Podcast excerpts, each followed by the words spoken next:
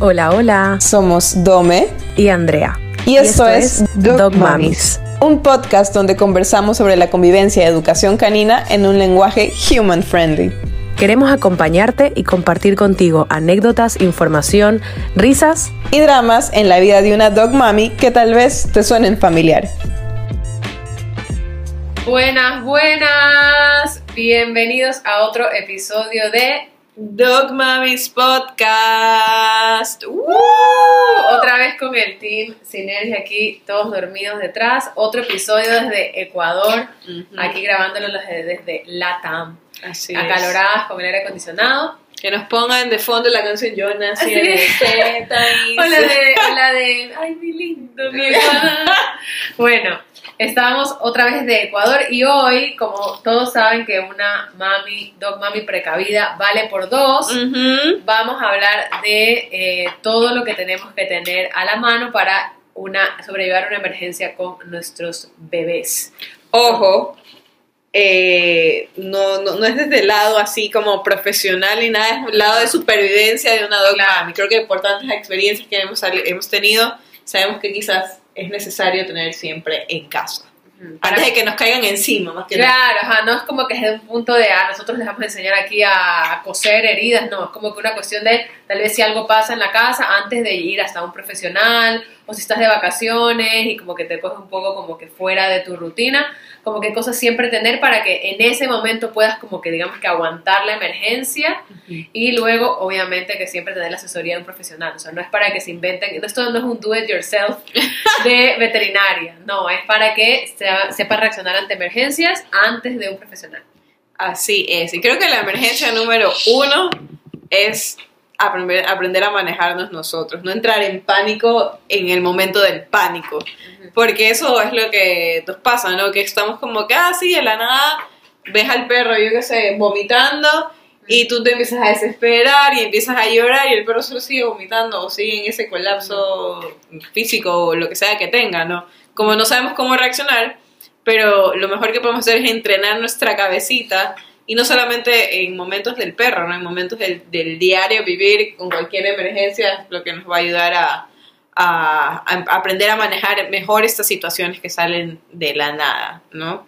Sí, y aparte otro gran tip que lo saqué de las clases con sinergia canina es que una vez que, claro, ya obviamente que ustedes ya sepan reaccionar ante esa emergencia, que es verdad que a veces es difícil dependiendo la gravedad de lo que ha pasado, o sea, tal vez es que involucra hasta a otro perro o algo así, como mantener esa calma para poder hasta preguntarle a la otra persona, bueno, depende de dónde estás y las leyes de dónde sea en tu país, pero por ejemplo le puedes preguntar al otro si está vacunado, no está vacunado, si tiene un chip, no tiene chip, o sea, la manera en la que poderlo identificar, porque de esa herida pueden partir muchas cosas, pero siempre tener a la mano eh, el contacto de un veterinario al cual tú le puedas llamar, tengas tal vez a tu veterinario de siempre, un veterinario de emergencia, sepas tal vez cuál es la clínica más cerca de tu casa que lo podría atender aunque no fuese ese veterinario, para en ese momento de la emergencia como que poder salir corriendo allá y no en ese rato poner Google Maps. Exactamente, para lo salir juro. corriendo. No, sí, es súper importante eso, que de tener como que esa ayuda profesional igual de la mano ante cualquier en- emergencia, porque más que nada hablando de como que tu veterinario de confianza, que es el único que cono- conoce toda esa historia clínica de tu perro, ¿no? Que si tu perro tiene alguna condición especial, si tú lo llevas a emergencia seguramente no lo va a atender directo, como que de la forma correcta como quizás lo haga este veterinario de confianza, pero asimismo como dice Andrea, quizás estar a la mano con una clínica, un hospital eh, que, que sé que ya lo haya tratado tu perro, que sepas cómo funciona, ¿verdad? Eh, y que no te coja de primera y de la nada te salen con un diagnóstico o con un cuentón que a veces también salen así. este, Sobre todo es que muchas veces la se parte es el cuentón. Sí, no, porque muchas veces se aprovechan también porque saben que no eres como que residente, por tu perro no es residente de esa clínica o lo que sea, y se aprovechan muchas veces, al menos así en Ecuador suele pasar eso, y no dudo que en otras partes también Sí, te- seguramente. te vean la cara. Más que nada porque siempre ante las emergencias uno está como que más vulnerable. Y Así dice, es. sí, sí, lo que sea, con tal de que lo salven y te, igual te están diciendo, sí, hay que ponerle un suero de ni sé qué y un ni sé qué. Y tú sí, sí, págale y tú- todo. Todo, Y todo, luego sí, se lo todo, conversas sí. al veterinario y es como que, pero ¿por qué le pusieron eso si no era tan O por qué le hicieron este examen. Ajá, cuando, el- no cuando que realmente el, el síntoma era en otro órgano, me invento lo que sea. Exacto. Ya, Entonces, pero, bueno. Pero sí, eso, como que tratar de... Y todo esto va de la mano con también aprender a manejarnos dentro de esa situación, porque en vez de decir sí, sí, sí, escuchemos, hay que aprender a escuchar y saber si realmente eso es lo que necesita mi perro según lo que lo voy conociendo, según su historial y todo. Pero dentro de las otras cosas, aparte de tener eh, en el botiquín, porque vamos a ver como que este botiquín de emergencia que tenemos que tener en casa o eh, en la refri que tenemos que tener pegados el número de ese veterinario, eh, refri, nevera, como le llamen. Como le llamen en su Ese- país, lo que sea para guardar la comida. Ajá. Este implemento que se encuentra en la cocina de, tanta altura. Que se pueden pegar magnetos, magnetos, no sé imanes, dice, magnetos, tantas cosas que no sabes cómo se dicen. magnetos. Pero, pero bueno, este, dentro del botiquín de emergencia es necesario tenerlo eh, en casa. Eh, así como tenemos de. Creo que hacemos mucha referencia, o al menos siento que yo como que a veces hago mucha referencia. Así como hay eh, botiquín que tenemos en casa para los humanos, para el perro. para el perro. Porque luego también error nuestro empezar a usar todo lo de lo humano en el perro, ¿no? Porque, a ver, no, no somos de la misma especie y tenemos diferentes bacterias y tantas cosas que no terminan de congeniar. O sea, igual hay- es verdad que sí hay medicamentos que se pueden usar y te los recomiendan, pero no es la misma cantidad. Y a veces uno dice, bueno, le corto la mitad, le corto un cuarto. Y los automedica, uno hace por gusto cosas, por, por Ah, ayudar, pero no. que te cuento igual como que una, una historia que esto iría mejor en el episodio de, de historias de terror, sé que está pendiente, pero por afuerita, eh, claro, como yo en mi casa toda la vida hemos tenido perros de todos los tamaños y todo, mi papi también es perruno y todo, pero yo no sé qué pasó, creo que sí lo conté en un episodio, que yo estaba en España y Ramiro no venía de- del hotel o algo por el estilo, la cosa es que tenía las patitas, las huellitas súper suavecitas. Eh, él baja emocionado las escaleras y a lo que baja se resbala y la cola, como- como que el man se acuesta en la cola, se sienta en la cola. Y la cola termina doblada. El man con la cola, en- no estaba en los 90 grados, estaba así en menos 45, no sé. En- entonces, este, nada, no me dijeron nada, mis papás también intentaron solucionar en ese momento todo Mantener la calma. mantener la calma, pero su error fue automedicarlo en ese momento, porque no voy a decir nombres, pero un miembro de la familia dijo como que, a ver, pero si yo tomo cuando me duele un esguince o algo, un, anti, un este, relajante muscular, me Sí. invento, ¿por qué el perro no le puedo dar eso? Entonces cogió, pero le voy a dar la mitad, y le dio. Y Ramiro, Ramiro estuvo a punto de tener... eh, un contacto con el cielo. Casi. Ya, sí, más o menos fue así, como que no me acuerdo si no fue una hemorragia que le, que le estaba dando, como que se le había inflamado un órgano ya, y, y, y no, no lo estaba tolerando bien y tuvieron que ahí sí llevarlo. Entonces, Salió esas, más caro, salió más eso, caro. ajá, eso iba, como que esas automedicaciones como muy específicas, preferible no hacerlos para ahorrar plata porque a la final nos va a terminar costando seguramente el doble. Pero importante tener en un botiquín, Andrea. Bueno, estuvimos viendo de, también a partir de nuestras experiencias eh, diferentes cosas que puedes tener en este, en este botiquín. O sea, para empezar como para curar, o sea, para digamos que cositas básicas que igual es lo que vamos a tocar, o sea, obviamente de cosas más profundas no, pero por ejemplo siempre tener unas gasas para poder controlar el tema, pues no, de, co- de cosas que están sangrando, de infecciones, de hemorragias y demás, y es importante que, bueno, esas gasas por general usar algo que sea pues tal cual, o sea, estas gasas de heridas, no tal vez esas esos típicos circulitos de quitarnos el maquillaje, los algodones, esos porque es verdad que quedan esos hilitos y no nos va a ayudar tanto. Entonces es importante tener siempre gasas y esas como toallitas que nos ayuden a limpiar, más no a seguir ensuciando con los mismos pelos ahí. Eh, entonces, bueno, eso es algo como súper importante, las gasas y tener unas toallitas para poder limpiar eh, y siempre tener eh, guantes. Bueno, sí, obviamente que en ese momento no hay guantes, pues siempre lavarse las manos, pero lo mejor es los guantes para poder tocar cualquier cosa y saber que no le estamos pasando algo encima de esa herida. Eh, y tal vez de otros implementos puede ser tijeras, que pueden ser las, bueno, por lo general en los botiquines te vienen esas tijeras, que son como de, De punta punta redonda, redonda, sí. para cortar gasas, más que nada para eso, o sea, no para andar ustedes cortando nada. de- Operando ahí. Ajá, Se no. ponen a jugar así. El, no es para que ustedes corten pedazos de pie, no corten, es para solamente las gasas y es para no tener algo tan peligroso Ajá. cortando las gasas y demás. Por lo general lo venden hasta con las gasas. Entonces, Ajá. esas tijeras y también pinzas como para retirar cosas que sé yo que sé, igualmente tal vez un cristal, una garrapata, alguna cosa así que se puedan ustedes retirar con esas pinzas, pero una vez más, no inventen, no intenten, no intenten en casa cosas que, para las cuales se necesita un título universitario. A ver, para limpiar heridas, sí podemos tener cositas como agua oxigenada, yodo, el povidín este de aquí que lo venden acá en Ecuador, suero fisiológico para limpiar zona de los ojos, también desinfectar y este algún jabón neutro también como para las heridas. Este, entre otras cositas que yo puedo recomendar que van directamente desde mi, de mi veterinario, ¿no? Y que a mí me han salvado ya de muchas situaciones, más que nada para situaciones eh, comunes, como que el perro le dio diarrea o el perro está Ah, con vómito.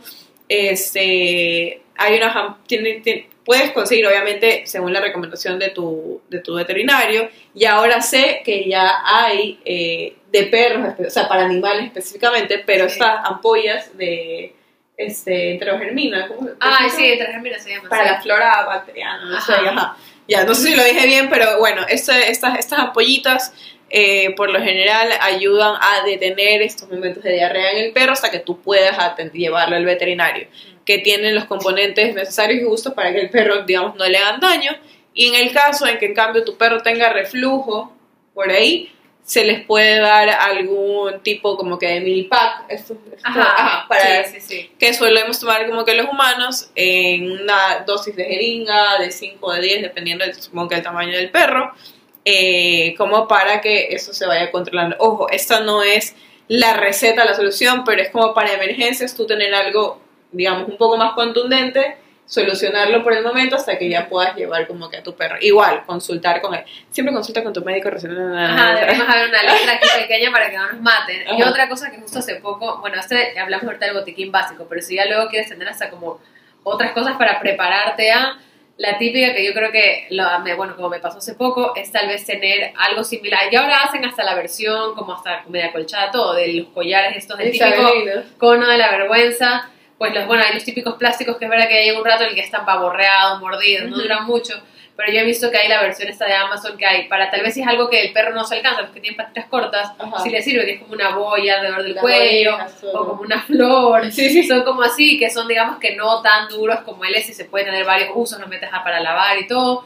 Eso yo creo que siempre es bueno tenerlo. La otra vez me pasó como que es de esa emergencia de en ese rato Buscarte, ir a comprar. un... Ajá, ¿dónde me saco un cono que no sea en Ajá. Amazon? Que obviamente que Amazon no puede venir corriendo a mi casa en ese segundo.